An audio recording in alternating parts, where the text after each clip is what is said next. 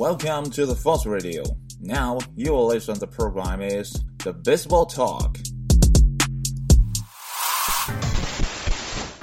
And he a high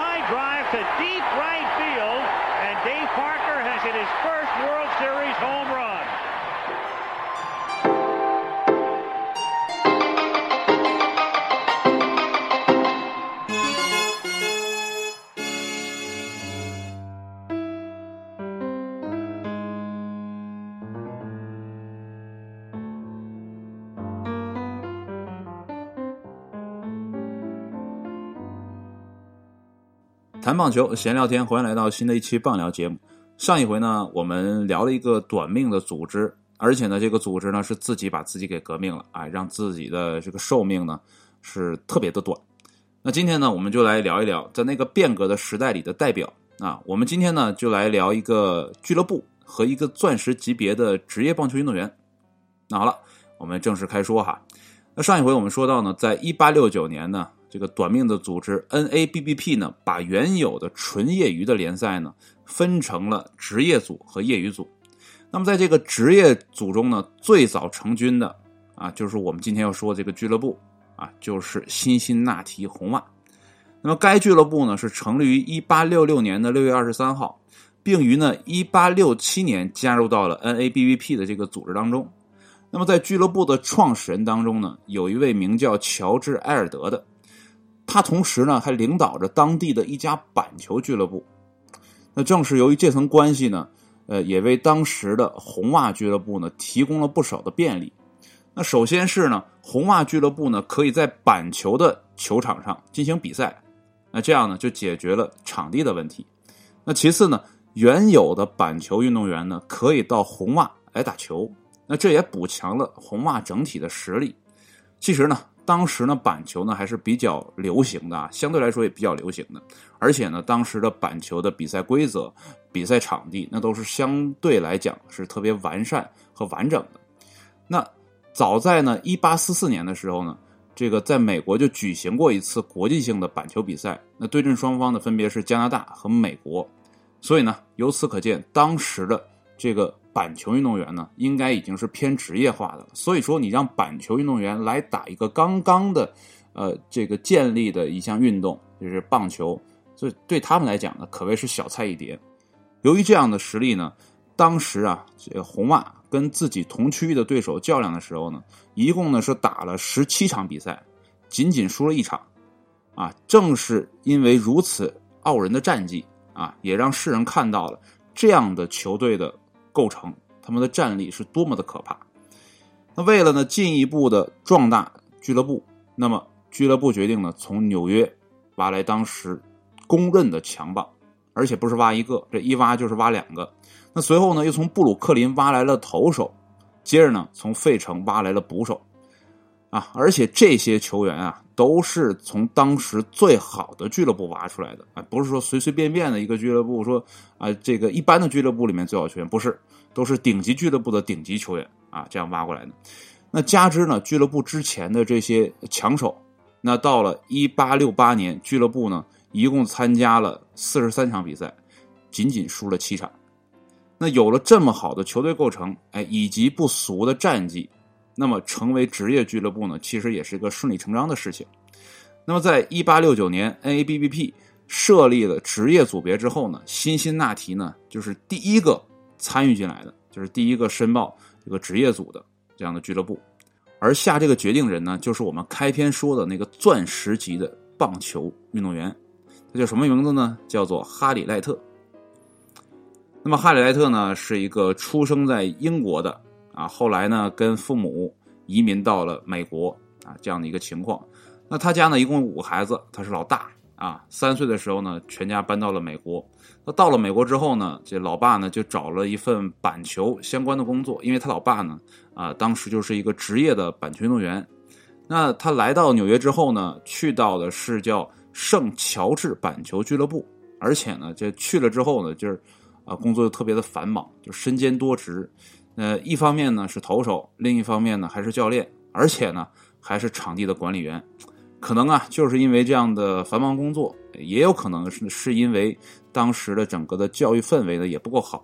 那么哈利呢，十四岁就辍学了。那辍学之后，他干嘛了呢？哎，他去到了 Tiffany 工作了好几年。我不知道大家对 Tiffany 有什么概念啊？反正我听到 Tiffany 就想起钻石，而且呢，这个也是一家珠宝制造商。不过我没有核实啊，它是不是现在的这个 Tiffany？所以说，如果它是，呃，现在的 Tiffany，而且跟钻石也有关系，说不准呢，他当时呢也加工过钻石，哎，没准儿所以说，这也是为什么我开篇我说哈利是一个钻石级别的。啊，棒球运动员啊，这是跟他的呃早年的生活是有关系的。差不多二十多岁的时候呢，哈里跟弟弟呢乔治就一起来到了老爸工作的这个板球俱乐部，来给老爸打下手。表面上看呀是来给老爸帮个忙，其实呢更像是来这个板球俱乐部来训练的啊。而且呢，这个哈利呢很有可能是继承了老爸的这个天赋，这个板球基因，所以呢。这个球技呢是日渐的纯熟，而且呢还有幸参加了1859年举行的对阵英国的板球队的比赛。那么这也是英国首次的海外比赛。那么在打板球的同时呢，哈里还参加了当时刚刚起步的棒球运动。那么在1857年呢，22岁的哈利呢就参加了当时的尼克伯克俱乐部。那么刚加入俱乐部呢，其实并没有上场的机会。那到了第二年啊，哈利才迎来了自己的首场比赛。不过呢，这个首场比赛呢，就是失败告终。那最终呢，这尼克伯克呢，以这个十三比三十一啊，输给了当时的布鲁克林队。呃，一八六三年呢，由于尼克伯克呢，就是差不多正式的退出了这个比赛，就不怎么比赛了。那么哈利呢，就为了有球可打呢，就来到了同处纽约的高谭俱乐部。这一回呢，就把弟弟也叫过来了啊，一起带到了俱乐部。那么后来呢，哈利在一八六五年呢，又离开了纽约，哎，去到了辛辛那提，而且呢，这到了辛辛那提呢，就顺利的加盟了红袜俱乐部。那到了这个一八六六年啊，内战结束的第一年吧，这久违的和平呢，也让整个球技呢变得完整，同时呢，也让棒球有了一个长足的发展。那与此同时呢。哈利呢，也已经是别人口中的经理了啊！就是即便这个时候，哈利还要在场上担当投手的这个职责啊，但是他除了投手之外，还要兼顾这个球队经理。那这里面有必要跟大家说一下，现在我们说的棒球的这个球队经理啊，比如说叫 manager，其实呢，他就比较像 head coach，就是主教练这么一个地位，但是美国人更喜欢叫他经理。不过呢，现在。